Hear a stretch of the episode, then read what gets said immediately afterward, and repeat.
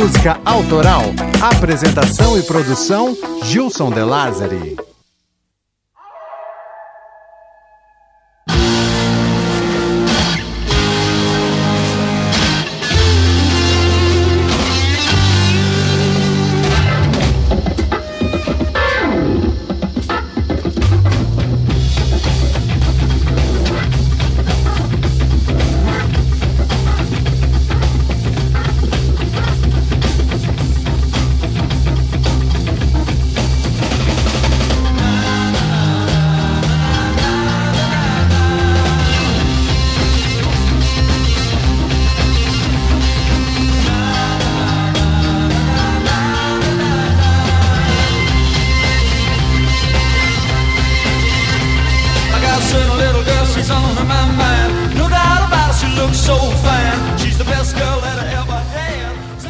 Olá, como vai?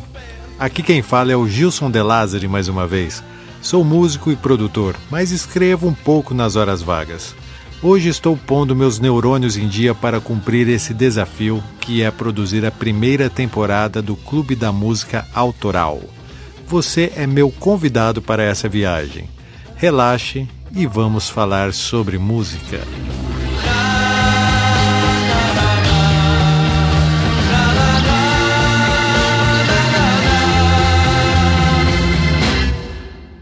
Olha, caro amigo do clube, é fato. Precisamos encarar alguns riscos para sermos felizes.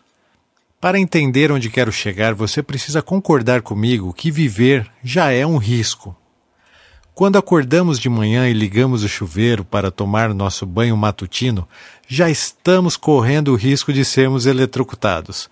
Ao ligar o fogão para fazer o cafezinho, corremos o risco de uma explosão e ao ligar a TV para ver as notícias matutinas, corremos o risco de sermos manipulados.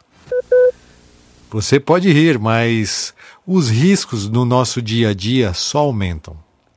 Ao escolher a roupa que vamos vestir, corremos o risco de sermos julgados pela aparência, e ao abrir a porta de casa, o risco de ter alguém indesejado nos esperando.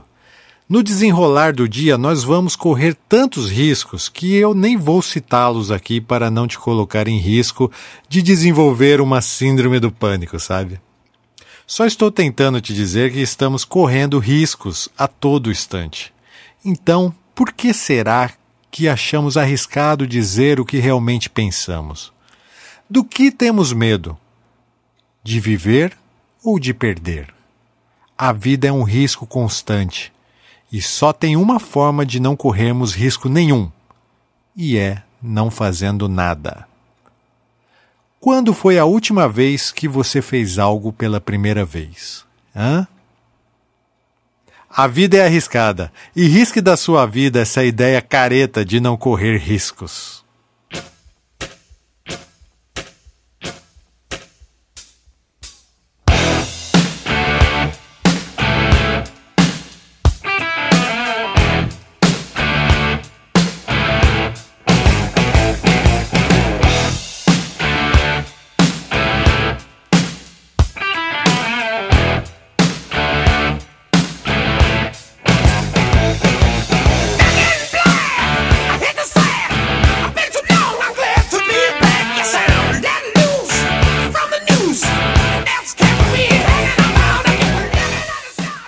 Sei que você conhece ACDC. Afinal, quem não conhece? Em 1980, o vocalista Bon Scott morreu. E algumas semanas depois, a banda entrou em estúdio com um novo vocalista e novas músicas para gravar o segundo disco mais vendido do mundo. Sim, o segundo disco mais vendido do mundo, que se chama Back in Black. E também é o nome do programa de hoje, o episódio 5 do Clube da Música Autoral.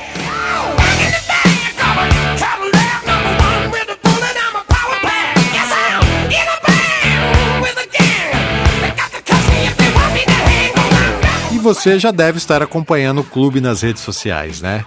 Se ainda não está, vai lá, te garanto que só rola conteúdo bacana sobre as músicas que amamos.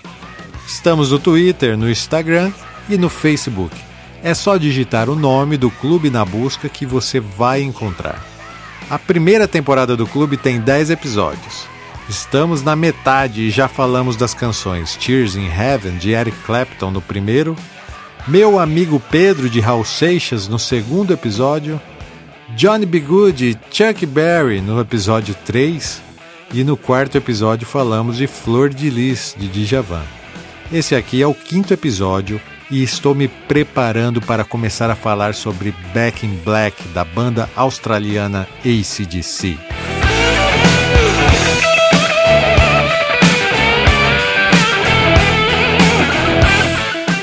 Se você quiser receber os episódios em primeira mão no seu celular pelo WhatsApp, basta acessar o link da descrição que você será adicionado à lista de transmissão do clube. E se quiser ouvir os episódios que perdeu, é só pedir que eu te envio na boa, ok? Sem mais delongas, porque hoje tenho muita história para contar. Let there be rock, dude!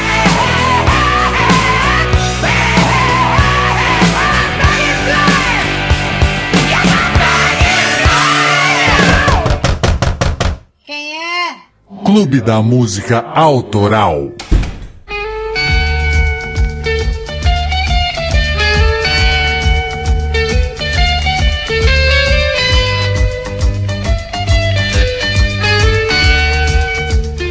Estamos ouvindo Can I Six Next to You Girl, de 1974, a primeira canção dos irmãos Young a ser gravada. Você deve conhecer Bon Scott e Brian Johnson. Ambos foram vocalistas do ACDC. Mas saiba que esta voz talvez você não conheça ainda.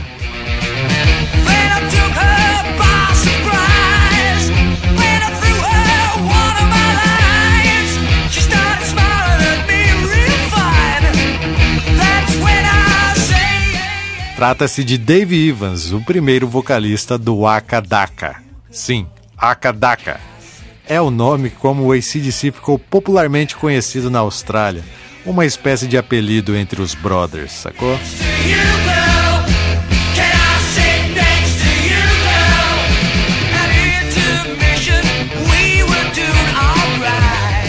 O núcleo pensante do ACDC, ao contrário do que muitos pensam, não era apenas Angus Young e Malcolm Young. Tinha um terceiro Young por trás, que se chamava George Young. Ele foi o verdadeiro responsável por essa bagunça toda. Vamos ter que voltar a fita um pouco para poder contar essa história desde o início.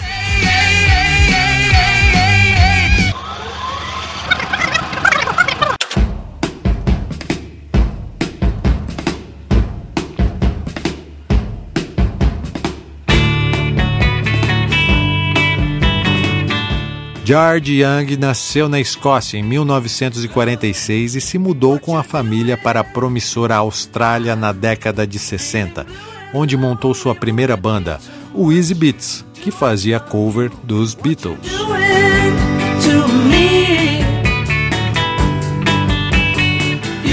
Formado exclusivamente por imigrantes recém-chegados à Austrália, em comum todos eles eram influenciados pela bitomania mas logo os Beats mostraram que poderiam ser mais do que cover dos Beatles e lançaram algumas músicas autorais que deram tão certo que os levaram para turnês europeias ao lado dos Rolling Stones.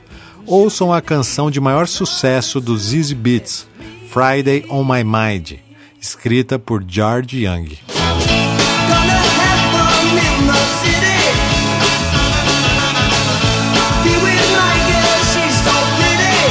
Com o fim dos Easy Beats em 1968, George tornou-se um respeitado produtor musical e seguiu compondo canções para outros artistas.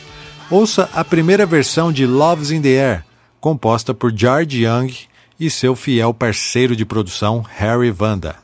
Love is in the air, everywhere I look around. George vinha de uma família de sete irmãos, todos com um talento incrível para a música. O caçula Angus andava para baixo e para cima com uma guitarra tiracolo. Seu irmão mais velho, Alex, tocava saxofone e por aí fluía a arte dos irmãos Young.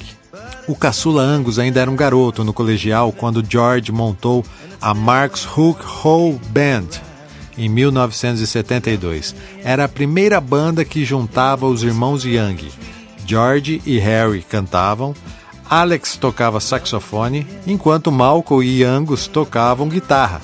Ouça uma de suas gravações. Se a gente se esforçar, dá até para achar um pouco de ACDC aí.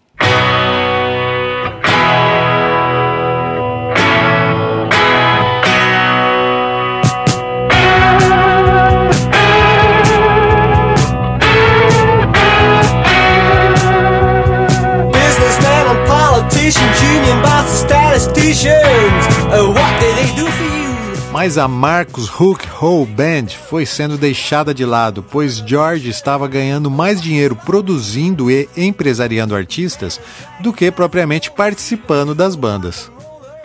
George então aconselhou os irmãos para que montassem uma outra banda e que tocassem sucessos de Chuck Berry. Malcolm e Angus convidaram o baixista Larry Van Creed, o vocalista David Evans e o baterista Colin Boogers então surgiu o ACDC. O nome foi sugerido por Angus, que havia lido numa máquina de costura que ela funcionava com corrente elétrica contínua ou alternada, AC ou DC, AC/DC. Como a proposta da banda era fazer um rock eletrizante, todos concordaram e ficou ACDC. Anos depois descobriram que esse também era um termo que identificava grupos que se relacionavam com pessoas do mesmo sexo. Mas já não dava mais para mudar e isso virou uma boa piada interna entre eles. Ainda em fase de adaptação, o ACDC fez a sua primeira apresentação na virada do ano de 1973 em um clube chamado Checkers, em Sydney. Com o decorrer do tempo, muitas trocas de integrantes aconteceram até a gravação do primeiro single, que continha Can I Sit Next to You Girl no lado A e Rockin' the Pallor no lado B.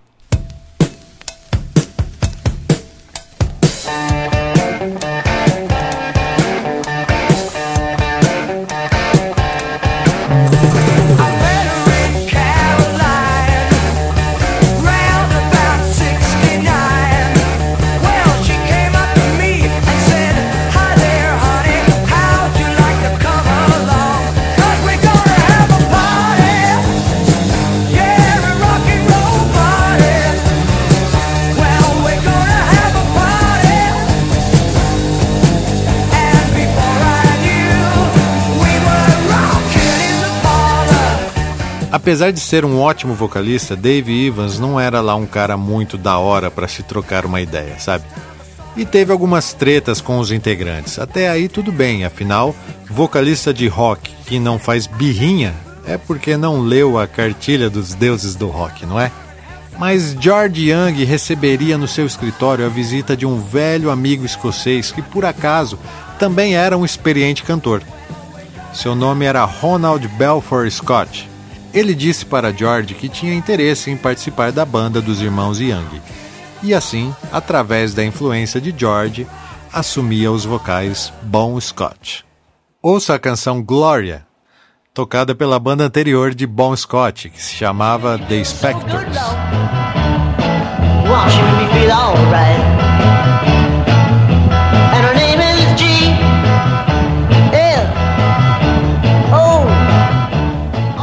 Alguns anos depois, esse DC gravaria Jailbreak, uma canção muito parecida com Gloria, vocês não acham?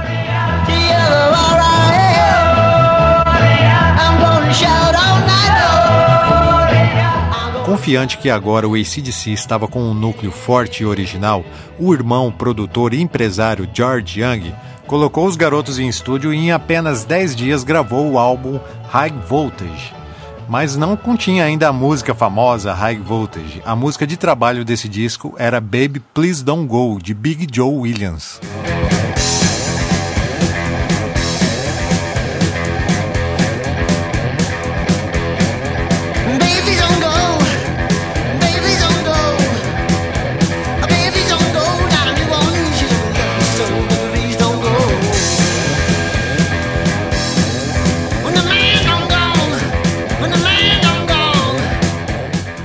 High Voltage foi lançado na Austrália em 1975, apresentando o novo rock eletrizante que se consolidaria nos próximos discos da banda. George também gravou os baixos e algumas baterias desse disco. Somente após o lançamento é que a formação do ACDC estaria realmente consolidada, com a entrada do baixista Mark Evans e do baterista Phil Rudd.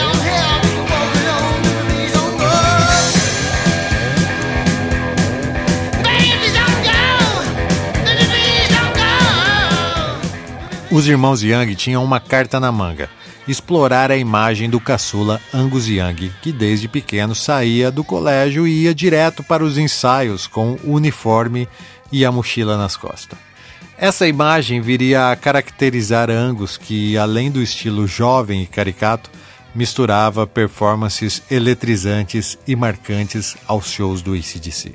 Mas antes do personagem Schoolboy, Angus tentou se vestir de Homem-Aranha, Super-Homem e até de gorila, a ideia desde o início era aproveitar a molequice do garoto Angus.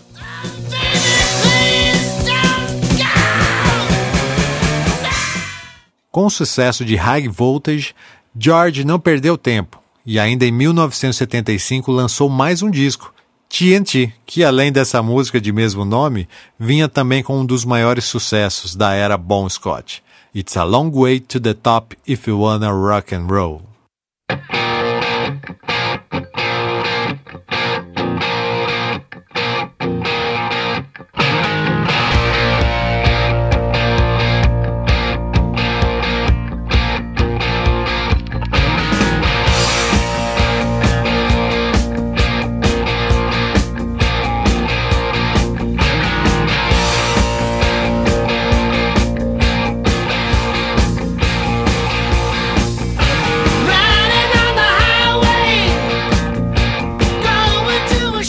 Ainda em 1975, George conseguiu fechar contrato com a Atlantic Records para o primeiro lançamento internacional do ACDC.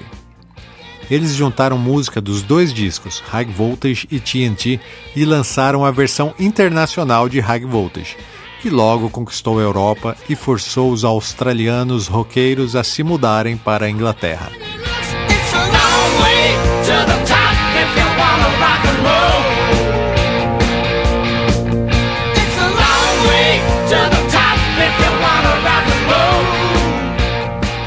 Demorou muito e o ACDC já havia conquistado seu público na Europa, pois também fez várias turnês abrindo shows para bandas do gabarito de Black Sabbath, Aerosmith e Kiss. Mesmo com o sucesso na Europa e com o High Voltage tendo vendido 3 milhões de cópias, George preferiu não fazer um novo lançamento internacional em 1976. Lançaram somente na Austrália o disco Dirty Deeds Done Dirt Cheap.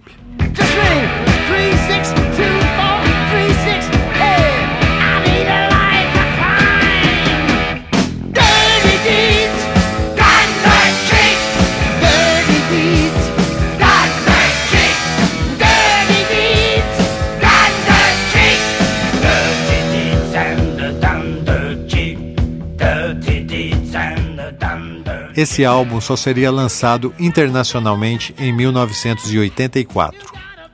O ACDC continuou em turnê pela Europa em 1977 e resolveram gravar um novo disco, mas dessa vez com a distribuição internacional, Let There Be Rock, e também marca a saída do baixista Mark Evans.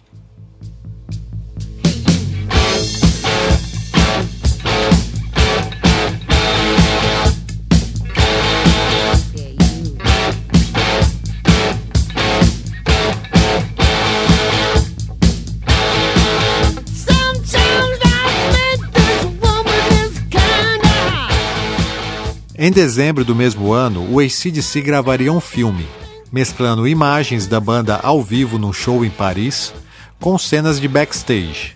Um tipo de documentário que só foi lançado em VHS no ano de 1997, com o mesmo título do disco, Let There Be Rock, que hoje é muito cultuado entre os fãs. Muitos dizem até ser a melhor fase do ACDC.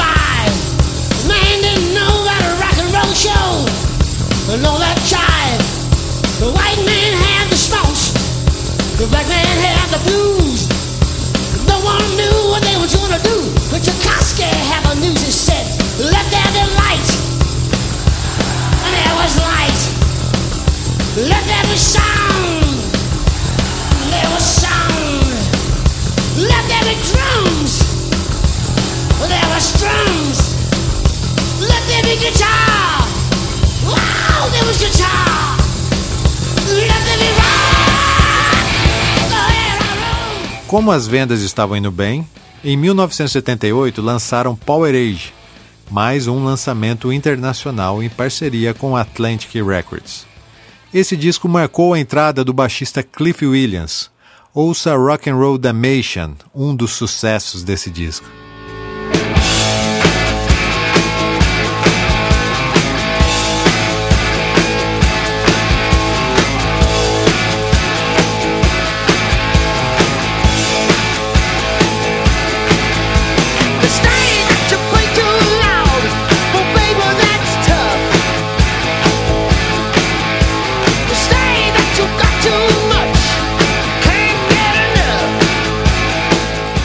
Apesar da sucessão de hits, o ACDC parecia estar estagnado em um nível intermediário de banda. Apesar dos investimentos, a América ainda não tinha abraçado os australianos. Para isso acontecer, o ACDC precisou firmar parceria com um novo produtor, Robert Land, que levou o ACDC para Miami e gravaram em 1979 o primeiro disco internacionalmente de impacto mundial, Highway to Hell.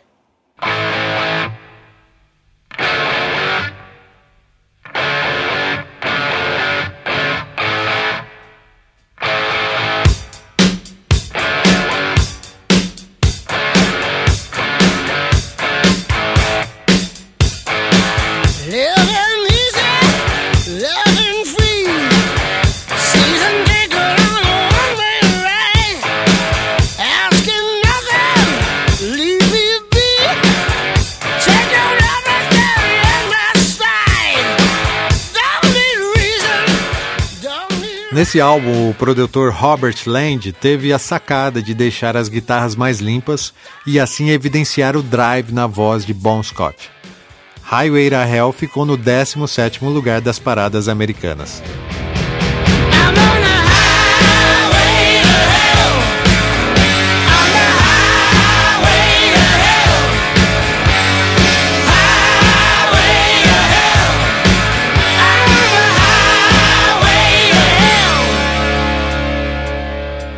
Era o auge do ACDC. Turnês estavam sendo fechadas com até dois anos de antecedência. Os irmãos Young, que jamais duvidaram da capacidade da banda, finalmente haviam atingido o topo após um longo caminho. A conquista da América concretizou todo o trabalho dos irmãos, e a imprensa começava a dar a eles o merecido status de deuses do rock. Tudo ia bem para o rock, e melhor ainda para o ACDC. Os incansáveis irmãos já estavam finalizando a pré-produção do próximo disco que iria coroar o ACDC como uma das maiores bandas de todos os tempos.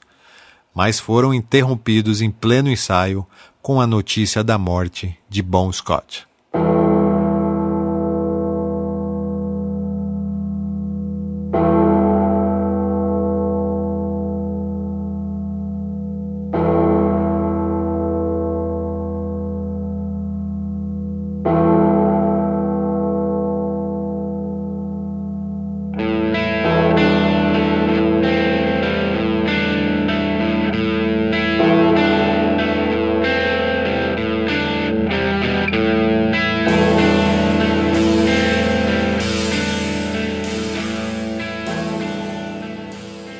Sua morte até hoje não foi bem explicada.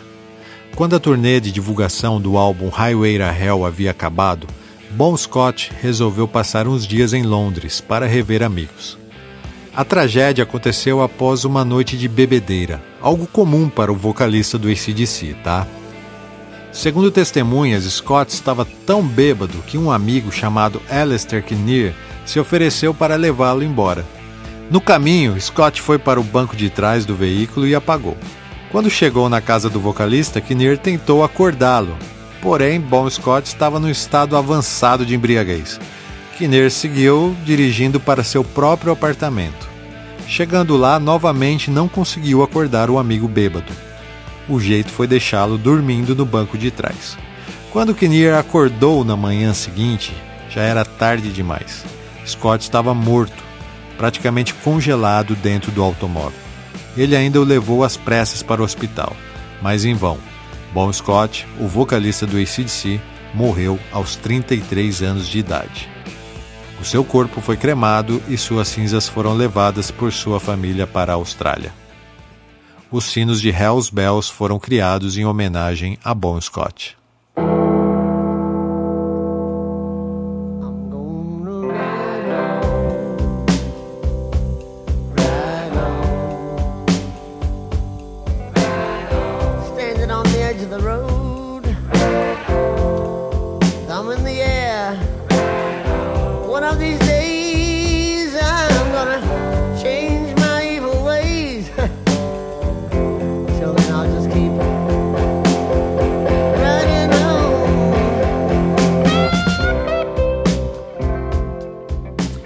ACDC havia acabado, diziam os críticos. E por um momento realmente eles decidiram parar com tudo, confessou Malcolm Young anos mais tarde. Mas o luto duraria muito menos do que todos esperavam. Algumas semanas após o enterro de Scott, os irmãos resolveram sacudir a poeira e voltaram a ensaiar. Segundo Malcolm, novas músicas começaram a brotar e foi inevitável que não iniciassem a busca por um novo vocalista. Inúmeras audições foram feitas, em vão. Jamais iriam conseguir substituir Bon Scott. Ele era único. Então começaram a procurar algum vocalista que tivesse seu estilo próprio. Robert Land, que havia produzido Highway to Hell, fez uma indicação para que os irmãos ouvissem uma banda chamada George. Foi o que eles fizeram.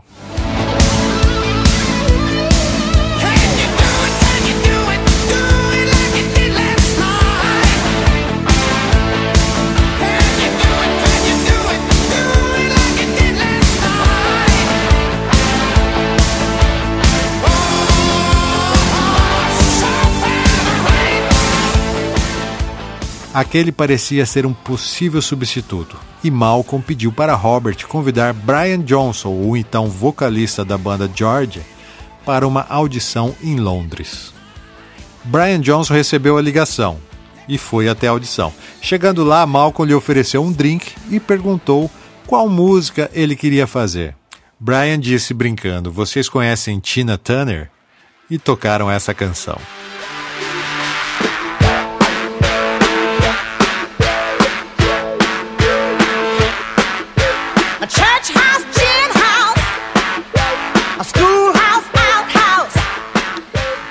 Seis semanas depois, a banda fazia o pronunciamento oficial. Brian Johnson era o novo vocalista do ACDC. E partiram para o paraíso natural das Bahamas para gravar o seu novo disco. Mas não um disco qualquer de rock. Esse seria o disco de rock mais vendido do mundo, o tal do Back in Black. Quem é? Clube da Música Autoral.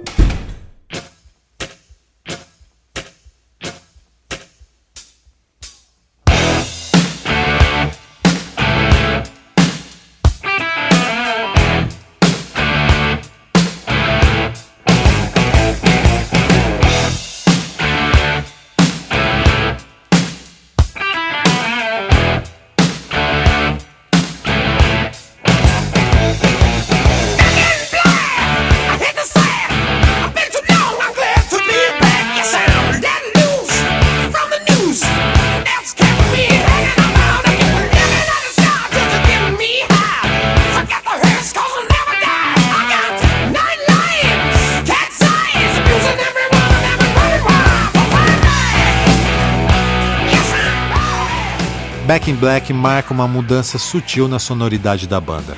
O blues estava menos presente nas composições e aquela ginga de malandro que levava a assinatura de Bon Scott estava mais sutil. O que ouvimos em Back in Black é um som mais duro e uma batida marcante e constante.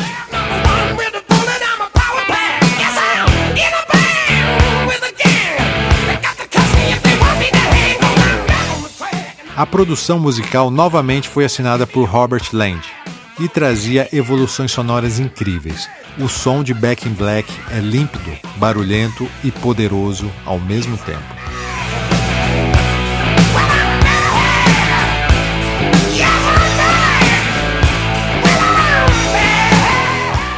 Angus sugeriu que fizessem uma música com o título de Back in Black, que traduzindo para o português significa de volta do luto. Mas eles ainda não tinham a letra. Malcolm pegou sua guitarra Gretchen e puxou um riff que ele costumava tocar nas passagens de som.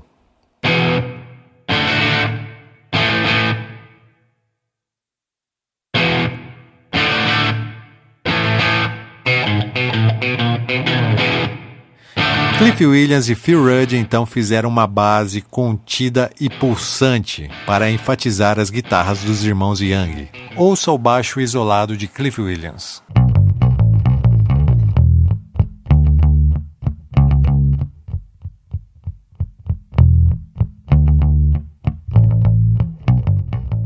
Agora ouça a bateria de Phil Rudd junto com o baixo de Cliff Williams.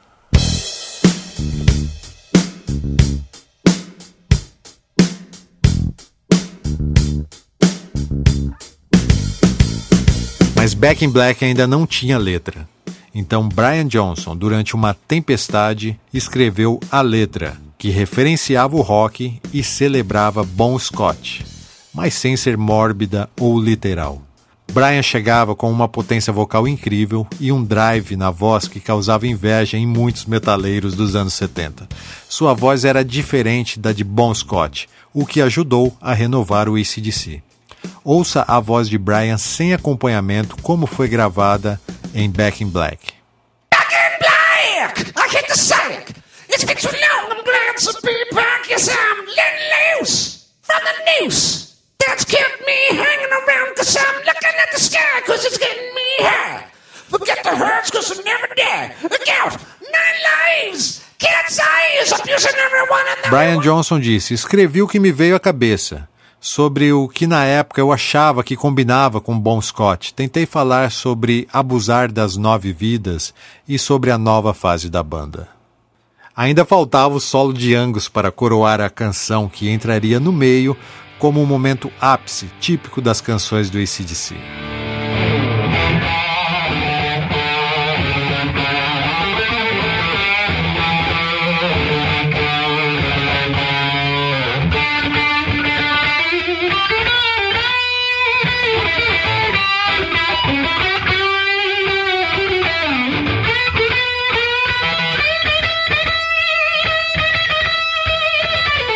Agora nós juntamos tudo e temos um dos maiores clássicos do rock de todos os tempos.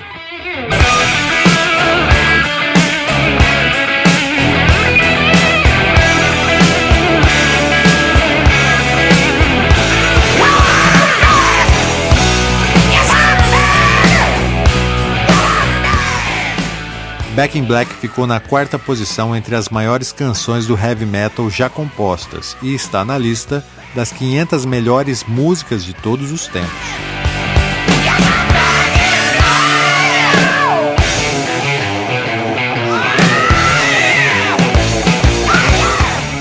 Após o lançamento de Back in Black, o produtor Robert Land foi lançado ao sucesso e produziu discos clássicos de artistas como Def Leppard, Celine Dion e Shania Twain, com quem veio a se casar em 1993.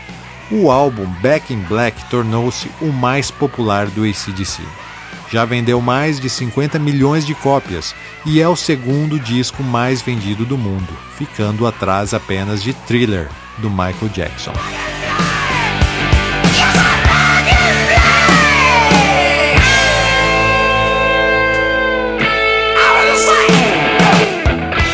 Existem teorias que dizem que a letra de Back in Black teria sido escrita pelo próprio homenageado, Bon Scott. Inclusive, na biografia póstuma do cantor tem um trecho afirmando que Bon Scott já teria escrito a maioria das letras do disco Back in Black. Mas Malcolm, numa jogada para promover o novo vocalista Brian Johnson, teria dado os créditos das letras para ele. Angus Young confirmou que existia sim um caderno com letras de Bon Scott em posse da banda, mas garante que foi entregue à família logo após a sua morte.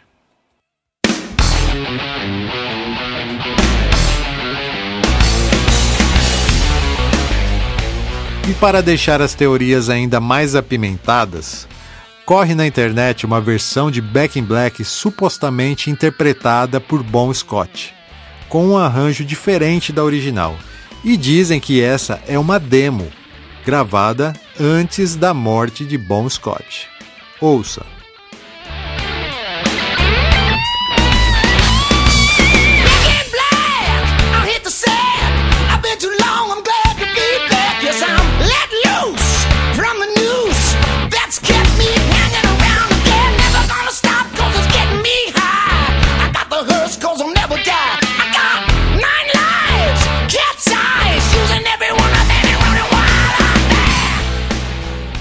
A dúvida está plantada. Para interagir com o Clube da Música Autoral, é só seguir no Facebook, Twitter e Instagram. Se você quiser, pode me ajudar a escolher os novos temas do clube. É só acessar o site clubedamusicaautoral.com.br e ser um assinante do clube. Custa apenas R$ 10 por mês. Dessa forma, você pode também ajudar a manter o clube no ar. Saiba também que todas as músicas usadas nesse episódio já estão disponíveis na playlist do Spotify. Para assinar o feed do clube, receber os novos episódios pelo WhatsApp, acessar a playlist do Spotify, ouvir os outros episódios e apoiar o clube é muito fácil. É só acessar clubedamusicaautoral.com.br.